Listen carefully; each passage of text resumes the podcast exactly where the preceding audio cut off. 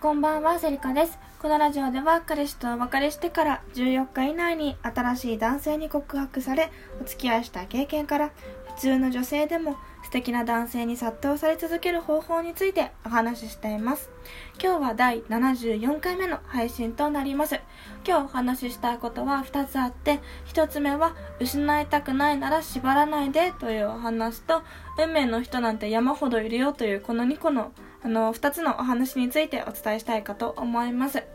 えまず1つ目なんですけれども失いたくないなら縛らないねっていうことについてお話ししようかと思います。あの私2年前から書いてるブログでもねあのお伝え何度もしてるんですけれどもあの相手に男性に愛されたいならですね不必要な LINE とかっていうのは逆効果なんですね。あのお仕事を頑張っていらっしゃる男性今めちゃくちゃ多いですよね。普通に、うんと、サラリーマンでも経営者でもえっ、ー、と結構自分の時間がなくていつもせかせかしてらっしゃる方多いと思います。でそういう男性っていうのはですねお仕事を頑張ってる男性っていうのはあの彼女さんのためにお仕事に取り組んでるんですよ。そう。あのーそう彼氏ならもちろんのことみたいな感じですね。なんかなので例えばその忙しい彼氏さんがいたとしてあのどうして私に連絡しないのみたいな愛されてないのかなとかっていう風に被害妄想してほしくないんですね。あのお仕事がね忙しくて彼女さんであるこう方に会えないこともねもしかしたら多いかもしれないんですけれどもでもそれって直接イコールで愛されてないってわけではないんですよ。そうあのー、なんかね私これ昔習ったんですけど忙しい人ほど多くの人に求められてるっていう風にちょっとねなんか昔こう見たことがあるんですね。そうまあ別に忙しさが全てじゃないとは思うんですけどね。まあ多くの人に求められてるっていう、まあ彼氏があのいらっしゃるならば、その彼氏さんをですね、まあさらに誇りに思うべきかなっていうふうにはすごく思ってます。あのー、私も、うんと、今まで付き合ってきた人とか、あの世の中を変えるためにね、あの毎日深夜までお仕事に取り組んでった彼がいたのでそういった彼のことはね元彼のことはめちゃくちゃ今でも尊敬してましてまあ当時付き合ってた時とかはもういつも私たちのためにありがとうっていうふうに思ってました。そうあの多くの人から求められるのはねあのー、彼氏さんの能力が高いからなんですね。あのー、なんだろうな。ちょっとなんだろう暇な人と付き合いたいんだったらあのニートを見つけて口説けばいいと思います女性からね。でも違うんですよ。多分暇な人に私たち多分惚れないですね。そう。なのでまあそこは違うんだとしたらですね無駄にこう心配をしないで彼氏さんがお仕事を頑張れる環境っていうのをいつでも用意しておくことが彼女として大切かなっていうふうに思います。そしてですね、あの、頻繁に LINE とか電話をして、相手が今何をしてるのかっていうのをね、聞き出すのも、私は必要ないと思ってるんですね。で、あの、相手の人を縛れば縛るほど、その相手の人っていうのは、あなた自身から逃げたくなるんですよ。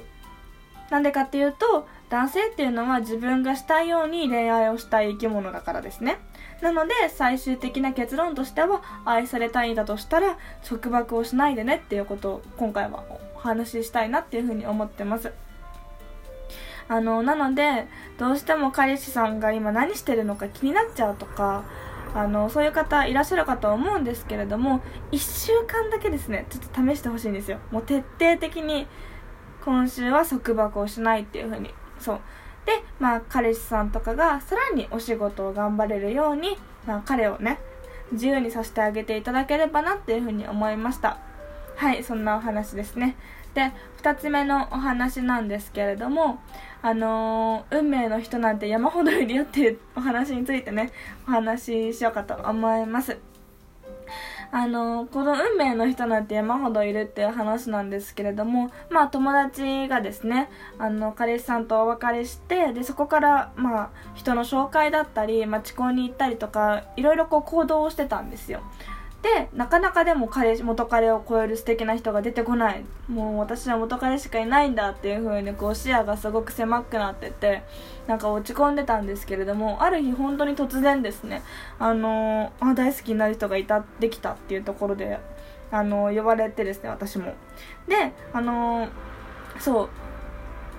運命の人がいたんでしょうね。彼女にとってね。なんですけど私別に運命の人1人とか思ってなくてあの山ほどいるんですよ。そう。運命の人は山ほどいます。でプラスしてですね自分が行動すればその母数運命の人の母数も増えるんですよ。うんとなので例えばうんとね運命の人っていうのは1人じゃないんですね。で、あのー、今まで付き合ってきた人全員がそれこそ運命の人なわけですよ。だって、あのー、まあ、どこかの地域でね、あなたと会って、で、まあ、もし学校が一緒だったとか、習い事が一緒だったとか、職場が一緒だったとか、それも運命じゃないですか。職場はこの企業にするっていう選択をしたというそういうところが一緒だったとか学校はここにしたっていうそういう選択が一緒だった。それ全部運命ですよね。ご縁だと思います。なのであの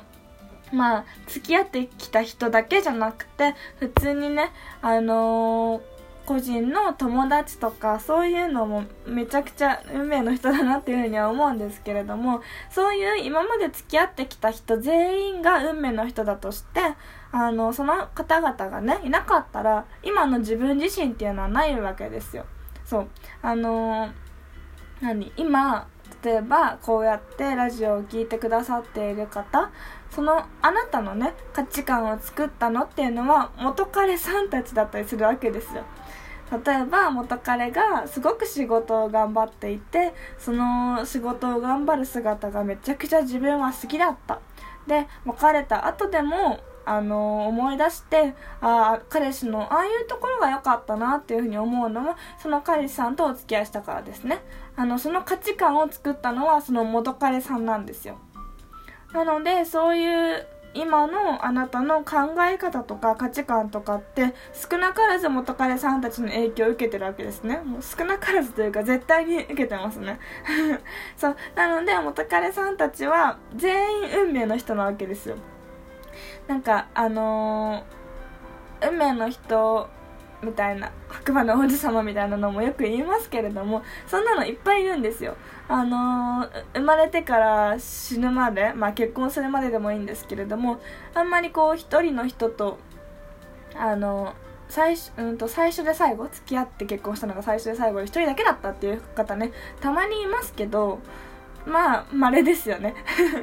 なんですけど、まあ、そういう方はもちろんねあのその人が運命だったのかもしれないんですがあの普通の人は2人以上はいるのかなっていう風に仮定してですねそうするとその彼氏たち元彼全員にねあの感謝したいなっていうのは私はちょっと思ってるんですね日頃から。なので例えばあのー、まあ、過去付き合ってきた。では別れもした。そういう人たちがいろいろこう恋愛において学ばせてくれたわけですね。私にも。なのであのー、まあ結果的にはお別れっていう形になにはなってしまったかもしれないんですけれどもいろいろ勉強させてもらったしドキドキしたしただもう一緒にいるだけで楽しかった。そういう時間を過ごせただけでもすごく自分のためになった。ためというかまあ楽しかったじゃないですか。それだけでもあのあよかったなと。もう本当に出会えてよかったなっていうふうに思いますね私としては。なのでまああの過去にもそして今にもですねあの感謝して恋愛っていうのはこれからもやっていけたらなっていうふうに思います。なんか運命の人はいっぱいいるっていうとねめちゃくちゃ軽い考えに思われてしまいそうですけれどもそうではないですね。うんと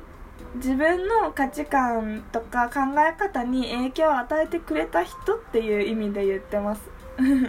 まあ運命の人山ほどいるのは嘘じゃないんですけれどもなのでうんとあまたいいなと思う人に出会ったってそれめちゃくちゃ幸運なことですからね。その方に出会えたってことは。今まで自分が行動してなかった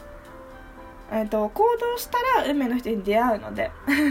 そう。あのー、ぜひぜひですねあのある日突然やってくるらしいですからそういう大好きになる方は。なので自分が動くことをやめないでほしいなっていうところをね思いました。はい、えー、それでは今日のお話は失いたくないなら縛らないでっていう話と運の人なんて山ほどいるから、まあ、過去にも現在にも感謝しようねっていうことについてお話ししました。また次回の配信をお楽しみにお待ちください。ありがとうございました。